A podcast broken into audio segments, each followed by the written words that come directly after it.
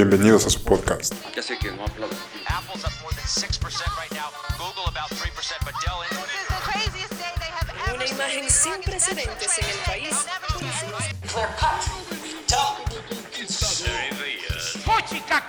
con lo multinivel. Porque en este podcast ¡Vamos! ¡En serio! Finanzas irreverentes.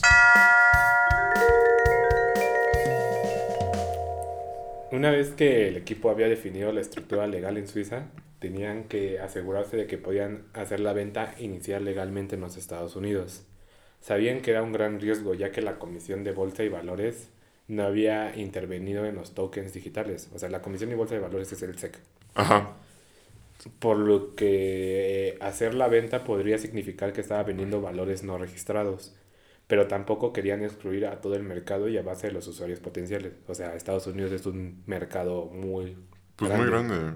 O sea, tal vez no en población, pero sí tiene. Sí, o sea, no capacidad. quería, o sea, fuerzas querían tener a ese mercado, porque pues, les iba a dejar bastante dinero. Habían pocos precedentes de lo que estaban tratando de hacer y los reguladores ya estaban atentos a estas ventas. Bueno, normalmente antes no pasaba eso, pero ahorita se está volviendo muy común que las ICOs pueden ser scam o fraudes. O sea, nada más hacen un pump and dump. O sea, de que meten el dinero Ajá. en las ICOs, pero no puedes sacar tu tú no puedes ir a vender, entonces lo quedan los propietarios. Eso ha pasado en sin fin de, de tokens nuevos, pero pues eso es otra Pero cosa. en tokens, ¿no? Ajá. Entonces ellos lo que querían vender, ahí iban a vender toda la criptomoneda. Ok. Anthony Dilorio estaba, organizado, estaba organizando la conferencia Bitcoin Expo en Toronto y los fundadores decidieron reunirse ahí para discutir el mejor camino a seguir. Llegaron una semana o dos antes del evento y a principios de abril trabajaron en la oficina de Anthony en el centro. Ahí en To- Toronto fue cuando conocieron a Steven Niyarov. Espera, espera. ¿En qué momento pasaron de estar en Suiza a Toronto? Sí, o sea, decidieron... No, Anthony no estaba en Suiza, Anthony ya estaba... Ah, ya estaba en Canadá. Ajá, estaba en Ah, Toronto. se me fue ese pedo. Sí. Entonces, este, ahí fue cuando conocieron a Steven Neyarov, Nerayov, no sé cómo pronunciarlo, pero Nerayov lo vamos a dejar, vamos a dejarlo como Steven. Por primera vez, Steven explicó al grupo que si no hacían la venta correctamente habría consecuencias legales, o sea, el SEC les iba a caer. Pues sí, legal, güey. Estás haciendo algo que. Pero no tú cómo lo harías, o sea, es algo nuevo que no, ni siquiera la SEC, o sea, apenas tiene una noción sobre las criptomonedas, ¿cómo vas a ven- cómo le pichas la idea al SEC? Mm, pues el mismo modo modo en el que. En el que deduces eh, una cena con strippers, ¿no? Con mucha creatividad. Compensaciones del mismo modo como los este los empresarios nada más tienen un dólar de salario. Ajá, ¿no? exacto. Con mucha creatividad y muchos huevos para decir a huevo me Ahí te vas a ver rifé". cómo, le, cómo la ¿Sí fue algo así? Sí. A huevo. Repasó algunos conceptos básicos con ellos sobre los diferentes tipos de exenciones que la SEC otorgó para cotizar valores. Básicamente, los procedimientos que las empresas y los emisores podrían seguir para recaudar dinero de manera legal. A lo que Charles le preguntó que si podía hacer eso con la venta inicial. Steven le contestó que no tenía idea, pero lo va a resolver. Sí. eh, esos son los mejores, ¿estás de acuerdo? Sí, que O sea, ahorita van a empezar a buscar. Se, se van a, creo que ese güey se puso a leer todo, o sea, todo a través de. No conocía nada como los de SUG, los abogados. O sea, qué chingón que, que como abogado te, te, te, te metas de lleno al tema, Esos güeyes no cobraron las copias. ¿no? Es que pues, te las cobran, güey. La burocracia también, ¿no? No sé qué pasó, pero bueno. Solo necesito algo de tiempo. Miró a Vitalik y a Charles, lo que le dijo Steven. Necesito que me digan que me van a dar tiempo. Si me das tiempo, lo resolveré. Ah, qué cabrón. En esos pocos días en Toronto también se habló mucho sobre la cuestión no resuelta, que si serían una empresa con fines de lucro o una fundación sin fines de lucro. Al final del viaje a Toronto, esa pregunta aún estaba en el aire para algunos, a pesar de que Charles, Joe, Anthony pensaban que el asunto se había resuelto. Para ellos, Ethereum sería una empresa de software con fines de lucro, que crearía aplicaciones que se ejecutaran sobre el protocolo de código abierto. La empresa de Mijaí había incorporado en su se disolvería para dar paso a una nueva corporación de la propiedad de los ocho fundadores. O sea, como. O, o sea, ¿qué era lo que buscaban? ¿Como qué empresa? O sea, buscaban algo así como Microsoft. Pero. Ajá, o sea, buscaban que Ethereum, o sea, que tú ves de cuenta, Ethereum es, es- es el ecosistema, bueno, el Sí. ecosistema, y buscaban que como que te rentaran, no sé, parte de Ethereum para que pudieras, este, hacer tu aplicación dentro de, de esa red. Ok, ok. Como un. Sí, como un net. No, no, no es como un Netflix. Como un WeWork. Como las WeWork. oficinas cooperativas, colaborativas. Pues básicamente te, te querían vender Ethereum. Ah, O sea, que no podía ser accesible, porque por ejemplo en el código base, bases de Ethereum tú puedes hacer el- las aplicaciones gratis y ellos te dan todo el código, o Sí. la parte. Entonces supongo que querían vender parte del código. Es que la verdad no tiene tan, no hice tanta información, o sea, cuáles eran las ideas, porque spoiler alert nunca se resolvió. O sea, Ah, nunca se. fue... No, más más bien votaron por, Ah, por sin fines de lucro. Ok. Pero bueno, lo que quería hacer este ¿Platicas Charles, esa pelea? Y Anthony, sí. Este, querían eliminar todo lo que habían hecho en Zug, en Suiza, para hacer una nueva empresa. ¿Qué Porque? Zug en Suiza era este, sin fines de lucro. Ah, pinches vatos. Te digo, o sea, se armó un desmadre. Por eso este, se tardaron mucho también luego en hacer Ethereum 2.0, porque supuestamente cuando, sal- cuando saldría Ethereum, te tenían programado que para el año siguiente saldría Ethereum 2.0. Sea, en putiza. Ajá, Iba a pero salir. todavía no ha salido. O sea, si sale, saldría como. Salía en el, o sea, iba a salir en el 2016 Ethereum. O sea, más o menos tenían planeado para 2017. Pero todos estos conflictos, de hecho, hasta lo dice Vitalik, que hizo que se tardara mucho en, en desarrollarse muchas cosas por los conflictos de intereses. Bueno, todavía había una base para administrar los fondos recaudados y dar soporte al protocolo de código abierto.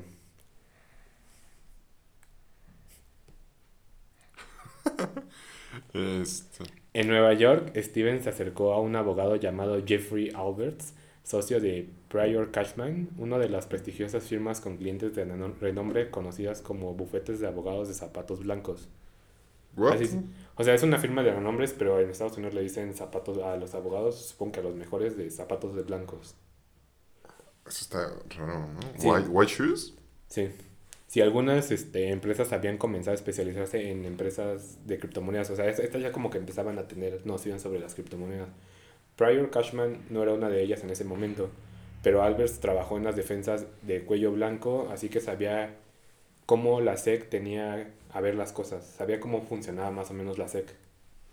Por lo que Albert dejó claro que escribía su opinión después de investigar de forma independiente el tema y que muy bien podría concluir que el Ether es un valor, o si no era un valor. O sea, iba a hacer como su investigación por aparte y... Para determinar si era un valor o no. Ajá, Mm, ¿Me puedes spoilear? ¿Qué determinó? ahorita te lo digo. Ah, ok, ok. Si eso sucediera, Ethereum tendría que renunciar a su venta de tokens y seguir con la ruta tradicional de financiación de capital de riesgo. O tendrían que encontrar una manera de excluir a los inversores estadounidenses. El equipo acordó esos términos y así comenzó un proceso en el que tendrían reuniones y llamada con los abogados y el excomisionado de la SEC que se prolongó durante varias semanas mientras trataban de definir qué era el Ether, qué era Ethereum. O sea, como. O sea, que los si de la era un SEC. valor, ajá.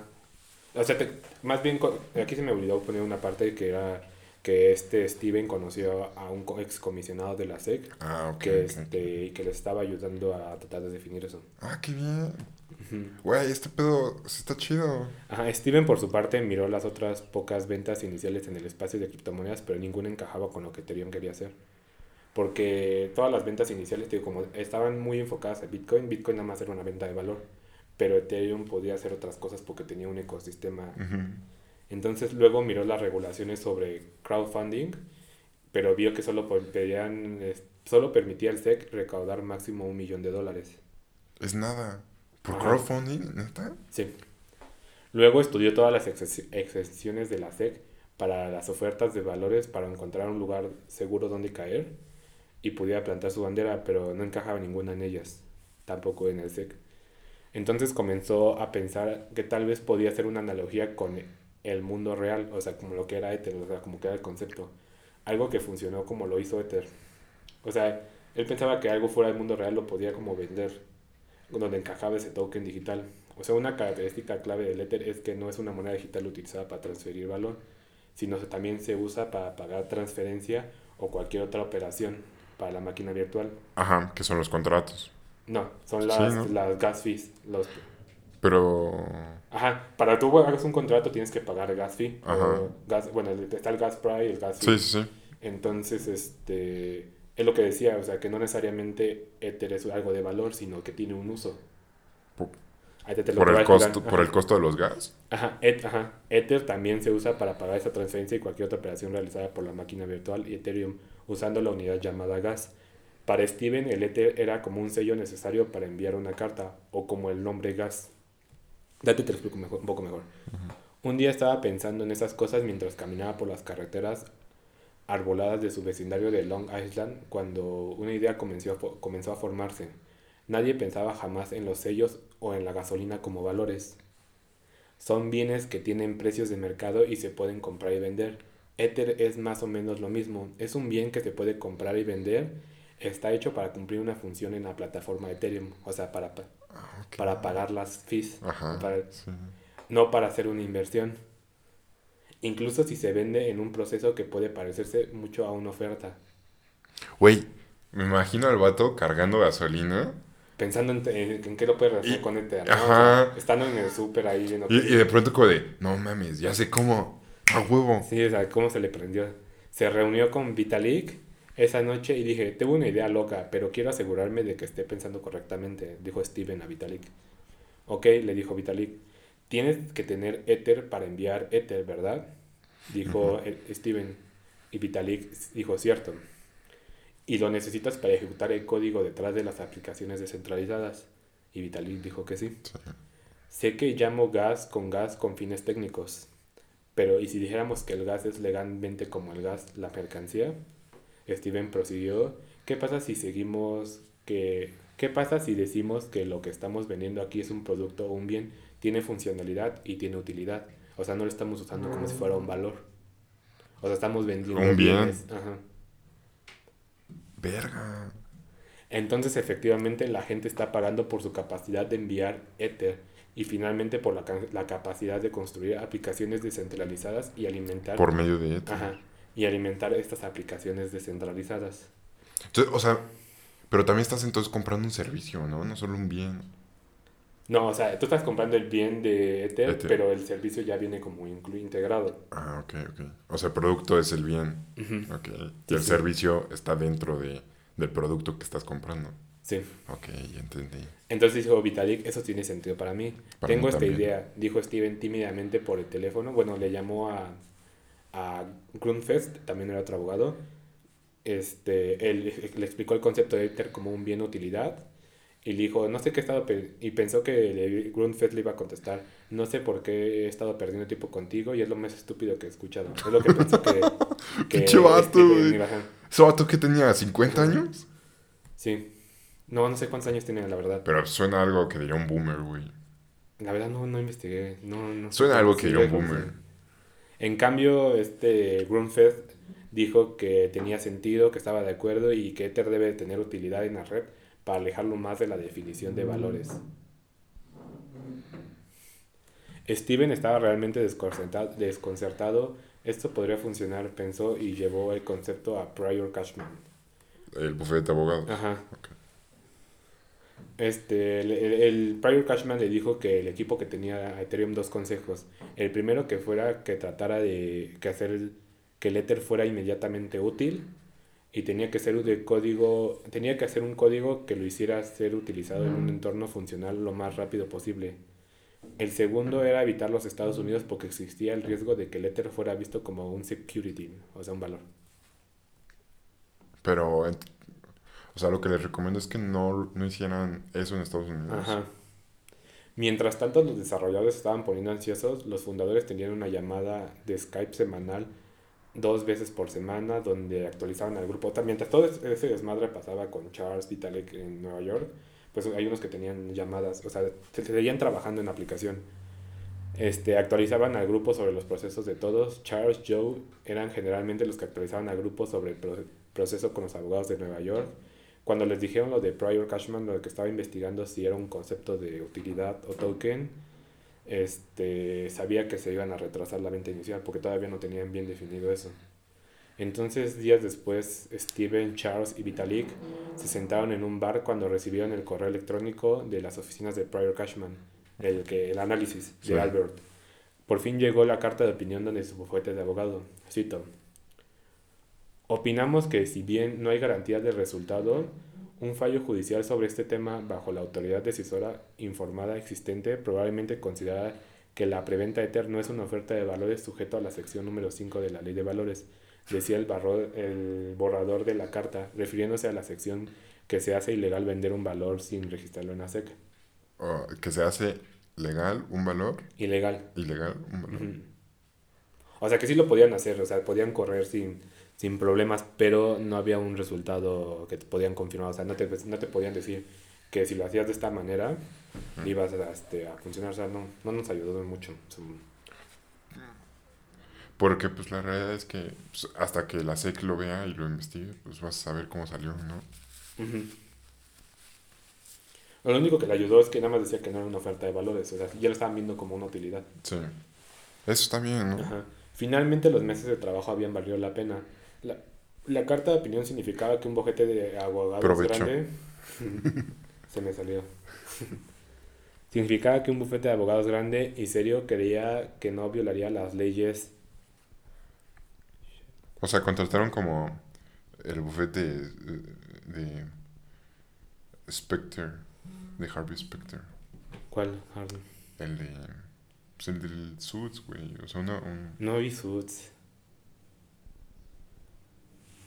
Bueno, decía que la carta de opinión significaba que un bufete de abogados grande y serio creía que no violaría las leyes de valores si procedía con su venta colectiva. La carta les dio suficiente protección, o al menos protección percibida, para recaudar el dinero que les permitía construir el proyecto con el que estaban soñando. El encuadre de esa carta, que el Ether era un producto con una funcionalidad específica, abrió la puerta a una forma completamente nueva de recaudar dinero. Ahora las nuevas empresas podrían obtener fondos de cualquier persona que quisiera contribuir en todo el mundo en lo que le parecía un refugio seguro. No estaban vendiendo valores. Estas no eran acciones de ninguna empresa. No repartían dividendos que dependían de los ingresos de la empresa y los inversores no tenían ningún derecho. Vendían tokens digitales hechos para usarse dentro de esas plataformas. Vendían tokens de utilidad. Después de todas las interminables llamadas y reuniones en los fundadores, habían discutido sobre la estructura de- Güey, ¿eso se podría hacer en México? O sea, hacer lo mismo, encontrar. Yo digo que sí, ¿no? No, no he investigado si se puede hacer. Supongo que sí se puede Sí, hacer. ¿no? Pues, Encontrar si dónde, hacer dónde en entra. Ajá, sí, yo que creo no que se puede aquí hacer en también. la Comisión Nacional Sí. de Valores. Ya sabes que la CMBB Sí, le veo. mama a seguir a la SEC, entonces. Yo creo que sí se puede hacer. Vitalik tenía la impresión de que la corporación era un mal necesario. Bueno, y empezaron a. Ahora, después de que acabaron este desmadre, empezaron a discutir ahora sí si, si iban a ser este, fines de lucro o no. Vitalik decía que no, o sea, pues es que hay que recordar que Vitalik desde chiquito, o sea, su idea era que las corporaciones son malas, desde el juego de Blizzard. Eso es cierto, güey. Entonces tenía como que esa idea muy arraigada en él. Entonces él, y pues él es el, se podría decir que el líder, el fundador.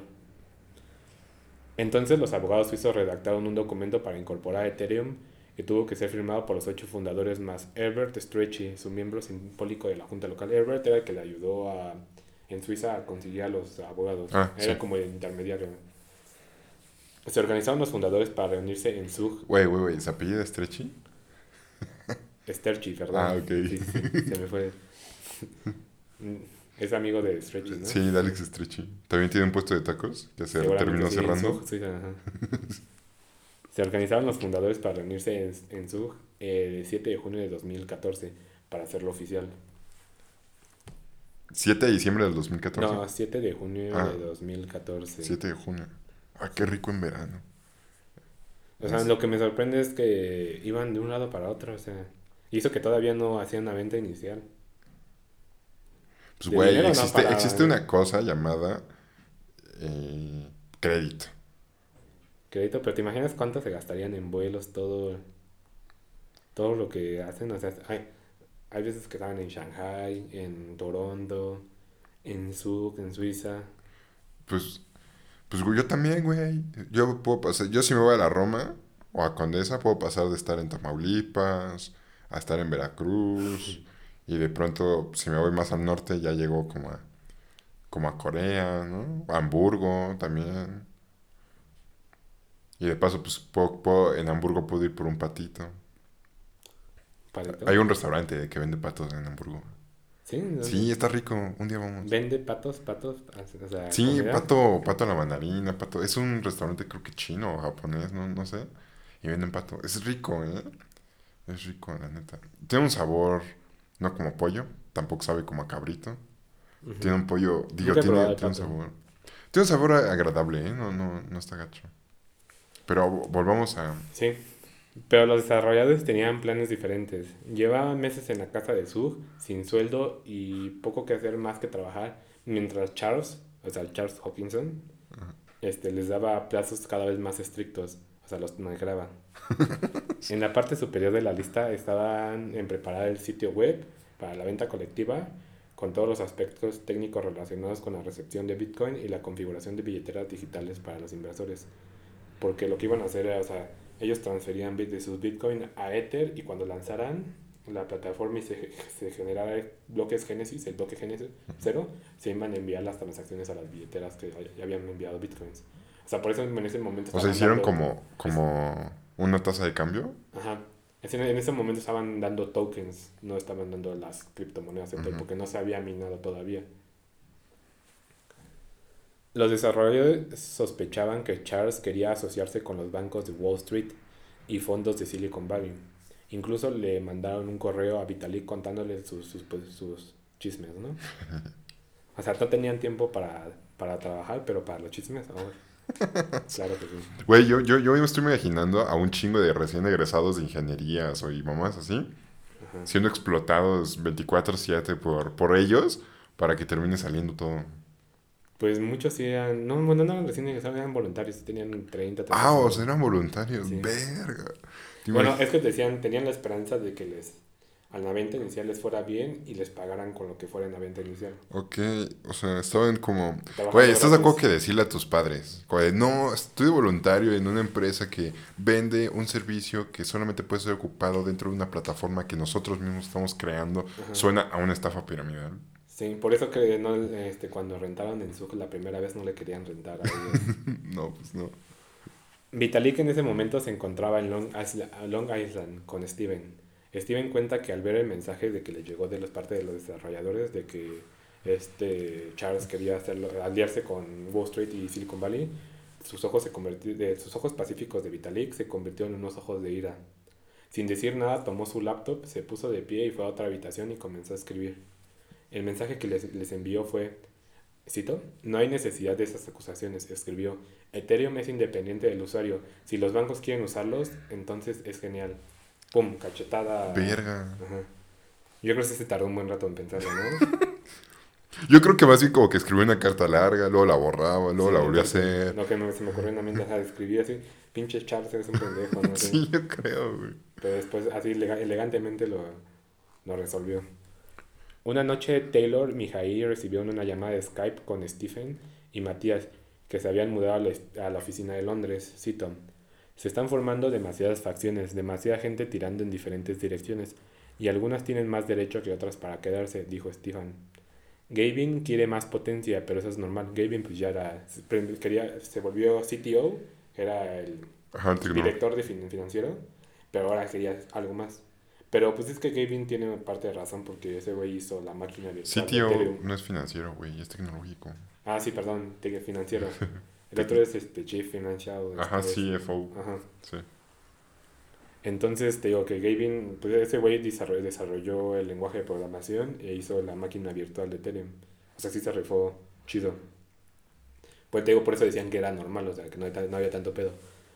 Ese tipo había construido Ethereum, probablemente más que Vitalik. Luego estas, están las personas con más experiencia empresarial, personas como Joseph Lubin. Es, o sea, él trabaja en Goldman Sachs. Ah, verga. Ajá. Antes de que... que- No, ya había quebrado, ¿no? No, No, no, quien no. quebró fue Lehman Brothers, Ujú. ¿verdad? Sí. Ya sabes, probablemente estaba mirando, bueno, decían que él también tenía esa como visión sobre querer vender la empresa, Ujú. querer, querer hacer una empresa y ser con fines de lucro. Y dice que Charles es el más problemático debido a su ego y algunas de las cosas que personas que dice ser. Porque en algún momento, bueno, es- esto no lo tengo aquí, pero no me acuerdo dónde lo leí, pero decían que Charles decía que era Satoshi Nakamoto. Ah, no mames. Sí, que era el fundador de Bitcoin. Ah, ni de pedo. Bueno, no creo. mm, no, yo tampoco creo, porque si fuera Satoshi Nakamoto, ¿qué estaría haciendo programando Ethereum? ¿Qué estaría haciendo trabajando en Goldman Sachs? No, ese es otro, Charles Hopkinson. Ah, Joseph Lubin era el que estaba en Goldman Sachs. Y Charles Hopkins, Hop- Hop. Hopkinson este, decía que él era Satoshi Nakamoto. De hecho, él próximamente es- hizo Cardano, pero pues es otra cosa, ¿no? Pero, sí, o sea, si realmente fuera él, ¿para qué haces otra vez Cardano si ya tienes a Bitcoin? pues para, pues por la misma razón que comes dos veces, ¿no? Pero pues la Bitcoin la puedes mejorar. Ah, bueno, sí. Claramente, bueno, de hecho, en el episodio de Bitcoin tenemos todas las teorías de ver quién fue. Ah, lo vamos a... Sí. Ah, ok. Claramente ha perdido confianza en todos, dijo Taylor. No puedes liderar un equipo que no confía en ti. Eso le decían este, a, a Charles, porque él era el líder, era el CEO. Charles, en ese tiempo. No era... No, o sea, el de el director de tecnología era este Kevin y Charles era el director El, de el ejecutivo. Ajá, el ejecutivo. Todos habían todos aquí habían sacrificado algo por este proyecto, dijo Stefan en la llamada de Skype. Absolutamente todo. Estoy arruinado, no tengo dinero. Estoy pensando una mierda, ya sabes, voy a tener algo que volver a un trabajo normal porque no me pagan, pero sigo trabajando horas locas. Trabajo 18 horas al día, todos los días. Así que elijo el lado de que creo que tiene más posibilidades de ganar. O sea, ¿dormía seis horas? No, 18, ¿no? Son... 18, sí, son 24. seis horas. Güey, está súper bien. Sí. ¿Seis horitas de dormir? Sí, Yo necesito sí mínimo aguantas. 10, ¿eh? Con 6 no, no es suficiente para mí. Pero, eh, eh, a- a- algo que no, no- no te he dicho Ajá. es que... ¿Qué pedo que aún se ocupaba Skype? Pues están O sea, ya con eso 2014, sabes que todavía no existía Zoom. No, ya existía, ¿no? No, según yo todavía no existía Zoom. Que nació como en el 2015. No sé cuándo No, nació. yo tampoco sé. No, yo digo que debe ser como del 2009 o una cosa así, 2019, ¿no? ¿no? Güey, ¿no no nació en el 2020? Como por Sí, marzo del ¿no? 2020. Sí. Pero supongo que Skype era bueno, no sé. Era pésimo, güey. Por eso va a desaparecer. En 2014 que había parte de Skype para hacer videollamadas, ¿no? Este... No, FaceTime. ¿Esa FaceTime? Por, por Apple. ¿Sí? Sí, no, no, todavía no estaba. ¿sí? Güey, ¿2014? Sí. ¿No salió en 2012 el iPhone? Pues por eso, ¿no? No, salió antes, ¿no? ¿Cuándo se murió Steve Jobs? En el 2008, ¿no? No, ya no sé, No, no, ya seguimos. Después de esta llamada, Taylor había reunido una carpeta que compartió con muchas personas de la casa, explicando por qué Charles no debería ser el director ejecutivo. Gavin reconoció que los extremos a los que Taylor había llegado para demostrar que Charles debía ser eliminado sugerían este había perdido la capacidad de liderar el grupo. De eso es lo que decía Charles. Eso es cierto. O sea, se supone que Gavin decía que pues así no puedes, o sea, si no lo controlas, si no controlas a tu equipo, pues entonces ya no debes de ser Pues sí. director ejecutivo. Gavin contaba que estos fueron los momentos más tensos de su vida. Jeff dijo que estaban llenos de adrenalina pensando que esto era lo más importante que tenía que hacer, asegurarse de que Ethereum no se convirtiera en una corporación más. Para Amir, otro fundador, esas horas eran alrededor de la mesa, eran como las escenas de la boda roja en Juego de Tronos, donde las víctimas habían sido atraídas al castillo de los enemigos para ser masacradas por los anfitriones. Charles dijo que no había dignidad en ese día. Anthony se negó a participar en el doloroso ejercicio. La única razón por la que estoy aquí es para firmar documentos, dijo Anthony. Ni siquiera conozco a estas personas. Y va a expresar sus quejas sobre mí y el equipo. Esto simplemente no es justo. No está bien tomarnos por sorpresa de esa manera, dijo Anthony. Pero la discusión continuó con gran parte de la ira dirigida hacia Charles, cuando argumentó que Ethereum debería tener una estructura de gestión eficiente y fue acusado por ególatra que quería que una jerarquía solo para poder estar en la cima. No todo el mundo atacó a Charles. Vitalik, Joe y Anthony no tenían nada negativo que decir, pero tampoco lo estaban defendiendo. Gavin tampoco dijo nada crítico sobre Charles. Él no tenía ningún problema con él personalmente, aunque, se senti- aunque sentía que si hubiera un CEO, solo podría haber sido Vitalik, pero en cambio dirigió sus críticas a Amir. El otro fundador. ¿no? Ajá. Gavin le dijo a Amir, Amir no merece estar en el grupo de liderazgo, realmente no ha, ha hecho mucho, dijo Gavin, con la aprobación de muchos de otros en la mesa. Para Mir eso no podía estar más lejos de la verdad. Había pasado decenas de horas trabajando en todos los aspectos del proyecto y participando en las reuniones de los fundadores. Claro, todo, todavía estaba involucrado en el Colored Coins, era una moneda alternativa que estaba... Que, acuérdate que el Col- Col- Colored Coins trabajaba sobre las capas de Bitcoin, o sea, querían hacer aplicaciones en Bitcoin, pero era mucho más difícil que hacerlo en Ethereum. Lo que tomó poco de su tiempo y tal vez por eso el equipo pensó que no estaba tan comprometido, o sea, como tenía dos trabajos, ¿no? Es como, no sé, nunca- bueno, a mí no me ha pasado, pero he escuchado gente que por tener dos trabajos, si te la hacen de pedo en un trabajo. Sí, pues de hecho, creo que te O sea, pueden creo que no tiene nada de malo, o sea, Yo creo que no, pero es que según yo sí te pueden despedir, ¿no? Si tienes dos trabajos. o sea, a mí es una tontería, ¿no? Porque al fin y al cabo estás dando, o sea, con que no tengan conflicto de interés de los dos trabajos, es más que suficiente, ¿no? Pues mira, yo creo que no hay pedo si hay conflicto de interés mientras nadie más se entere. Pero para él la mayor parte de su energía estaba dedicada a Ethereum. Eso es lo que le- más o menos le criticaban. O sea, de que por qué trabaja, tra- pues tenía otro proyecto. si Pero que se dedicaba a lo mismo, ¿no? O sea, sí había un conflicto de interés. No, porque este... el Se dedicaba de a las criptomonedas. Colored Coins, ajá, hacía, querían hacer aplicaciones dentro de la capa de Bitcoin, sobre Bitcoin. Y Ethereum era otra aplicación sobre... Bueno, querían hacer Ethereum. Entonces no hay como tal un conflicto de interés. Yo digo que sí, ¿eh? No, porque Bitcoin es diferente. O sea, Bitcoin es como... Pero de todos modos estás en el mismo universo. Bueno... chinga tu Es madre. como vender chile serrano y chile poblano. Pero son diferentes chiles, diferentes Exacto, pero son chiles. Bueno, está bien. Te voy a decir que no.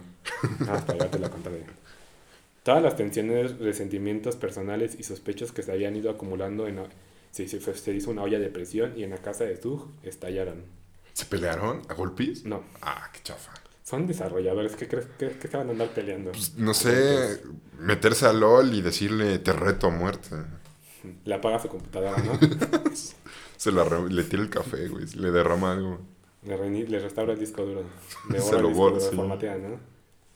La sala se quedó en silencio y los ocho fundadores se pusieron de pie para hablar en privado en la terraza, formando un círculo suelto. Pues no sé por qué puse suelto, la verdad. Algunos de estos muchachos han estado haciendo contribuciones significativas, dijo Gavin. Así que está bien, no son desarrolladores centrales, pero no obstante son talentos auxiliares y es bastante malo si todos parecen estar apuntando el dedo a Charles. Primero Gavin chingó a Charles diciendo que no que no debería estar ahí como si bueno ni siquiera se lo dijo, lo, lo opinó, pero ahora ya como que lo está apoyando, ¿no?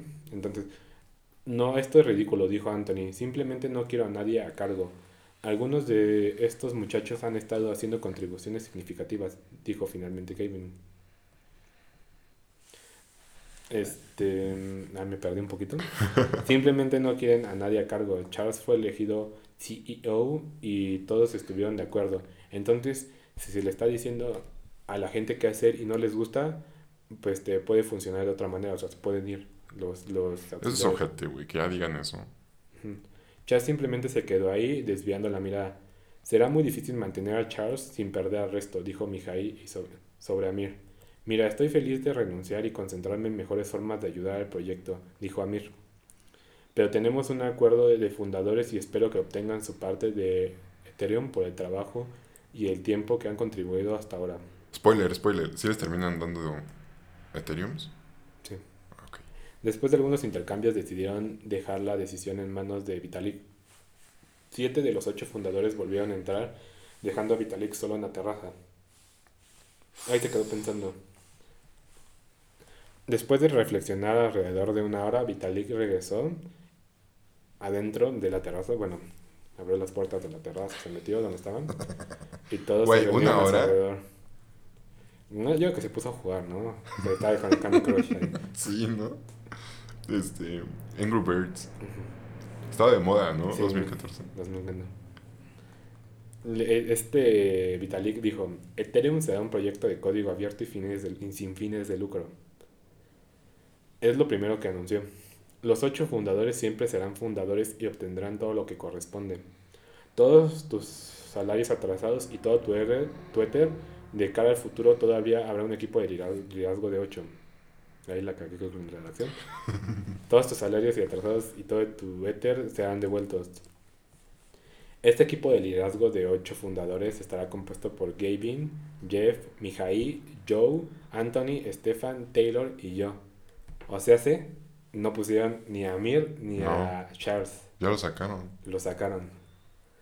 Con esto efectivamente eliminó a Charles y Amir y promovió a Stefan y Taylor. Amir salió porque el equipo pensó que no tenía suficiente compromiso con el proyecto y también se había resignado y Charles perdió el apoyo de la confianza del resto del equipo.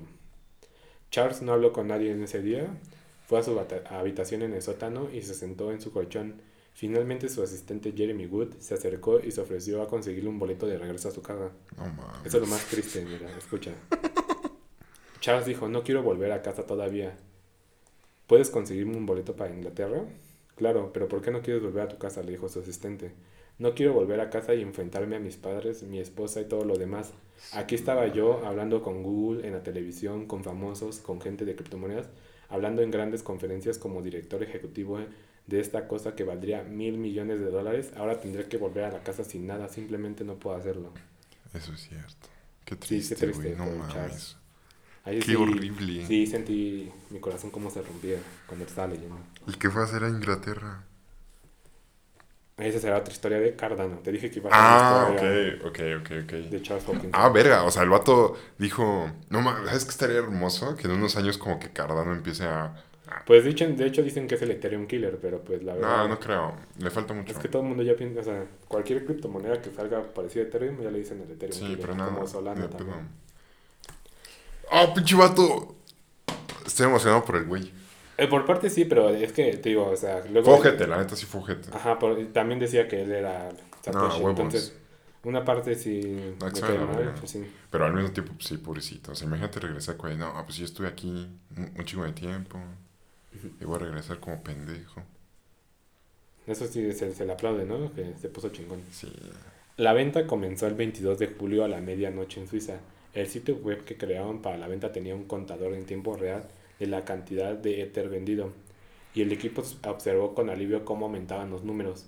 Se vendieron más de 7 millones de Ether o unos 2.2 millones de dólares solo en las primeras 12 horas.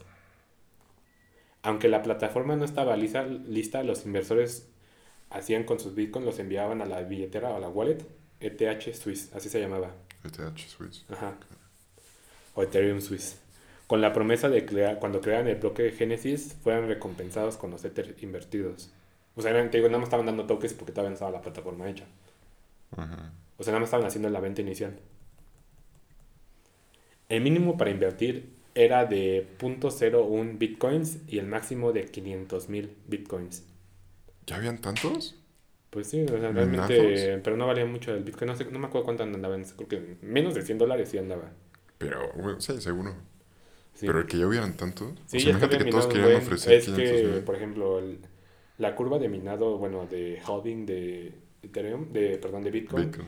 al principio te recompensa mucho a los primeros inversores. Y ya conforme vamos llegando, por ejemplo, ahorita creo que andamos en el 93, cua- 94% de, de criptomonedas hechas. Ya a partir de aquí hasta el 2142, creo que es la fecha límite, este, ya se, van a- se hacen muy poquitos Bitcoins. Entonces los primeros, digo, los, a los primeros que se metieron les, les fue muy bien. Qué chido. Imagínate haber holdeado todo ese tiempo. Muy pocos se holdearon. Obviamente, quieres una pizza.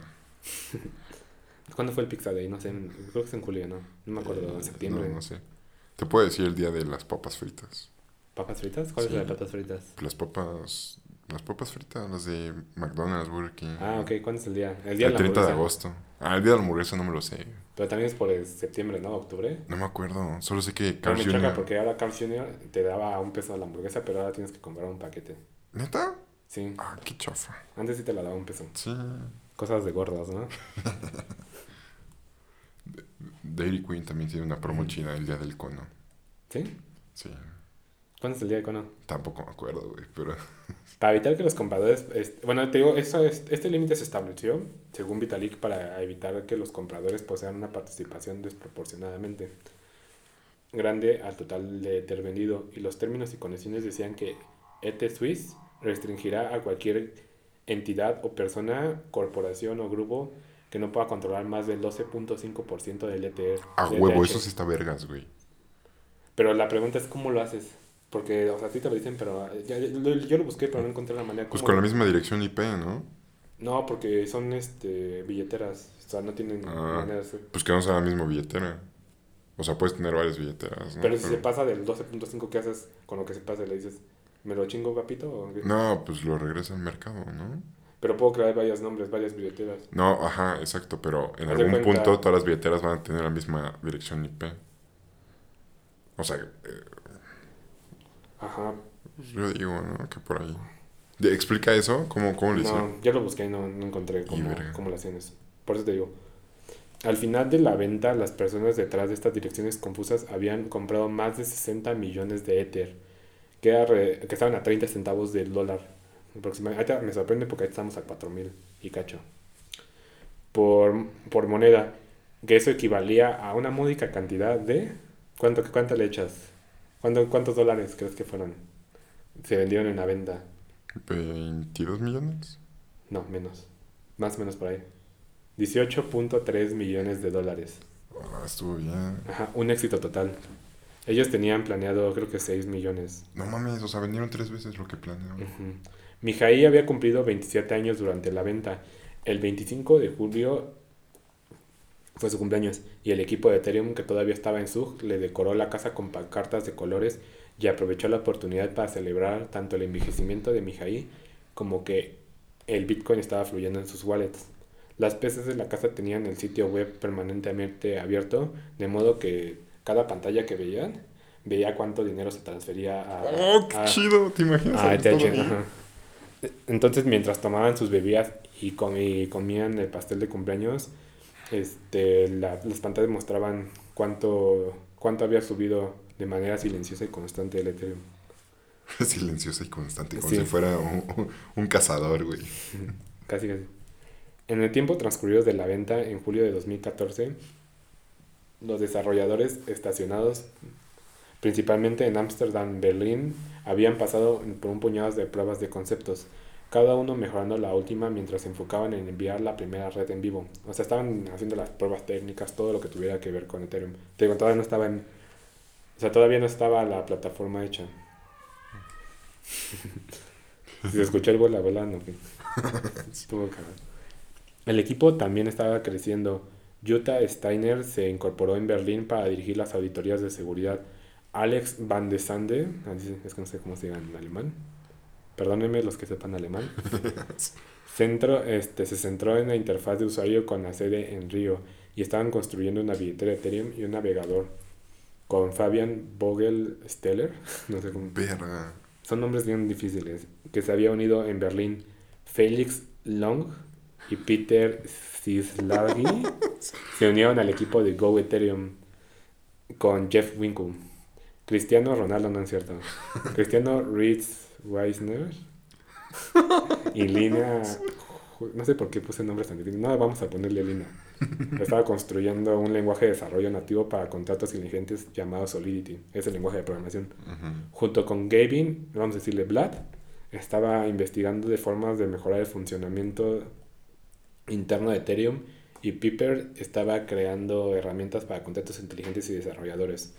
Uno de los objetivos más importantes de la red de Ethereum era reducir el tiempo de confirmación de bloque a 12 segundos de 60 segundos. Esta era una mejora masiva a comparación de Bitcoin que se tarda 10 minutos en procesar un bloque, pero aún están lejos del sistema de pago como Visa y Mastercard que procesan varias de miles de transacciones por segundo. O sea, lo que querían hacer, si tú reduces el, el tiempo de bloque, Puedes hacer más transacciones. ajá, entonces querían, y al momento de hacer más transacciones, pues tienen mayor escalabilidad. Porque se puede ocupar más, ¿no? Ajá, pero te digo, estaban súper lejos. O sea, Visa hace como 1100 transacciones por segundo. No tengo el dato correctamente, pero más o menos anda por esas. Pero pues, güey, también llevan Y cuántos Bit- años. Y Bitcoin creo que nada más hace como 6 o 7 transacciones por segundo.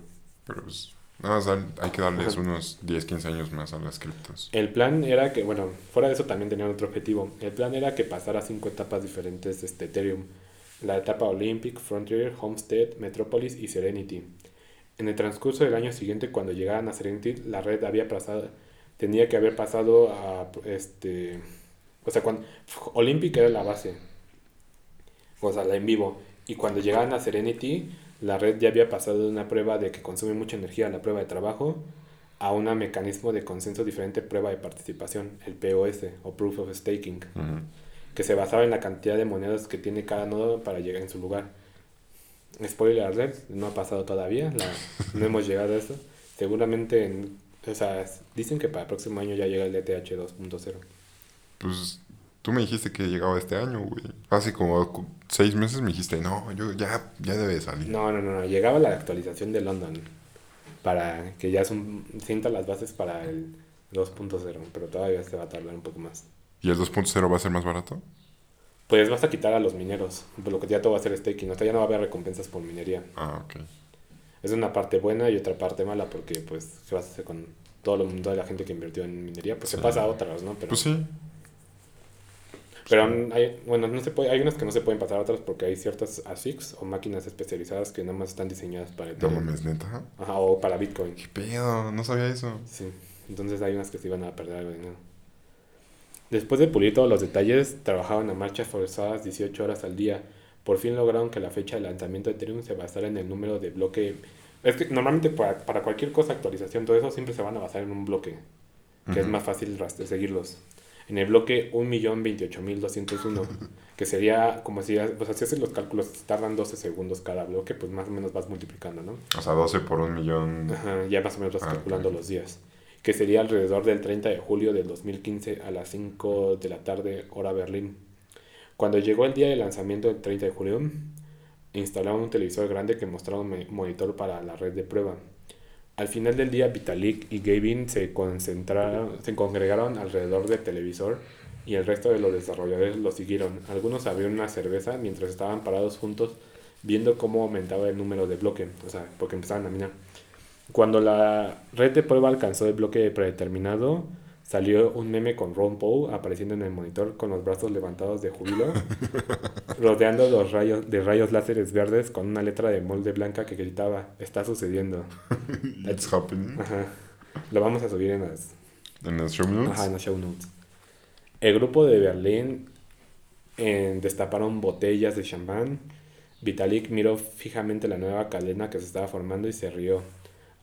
Y pensó, hace, unos años, hace un solo un año y medio Vitalik había escrito la estructura básica de lo que pensaba que podría ser las criptomonedas. Y Kevin había re- este, refinado el concepto en su Yellow Paper, Paper para que pudieran traducirse al lenguaje de las computadoras. Docenas de desarrolladores, diseñadores y blogueros este, se unieron en todo el mundo para y abandonaron sus empresas que, que trabajaban. Este, también abandonaron este, vidas personales y ocuparon sus ahorros para hacer este posible este momento. El lanzamiento significó que finalmente podrían comenzar los desarrolladores. Ahora pueden comenzar a crear aplicaciones sobre esta nueva cadena de bloque. Con esta parte podemos concluir la segunda parte de Ethereum. Recuerden seguirnos en las redes sociales que tenemos. Busquen en su red social favorita Finanzas Irreverentes. Nos den follow. Y por favor, donen. Hasta la próxima.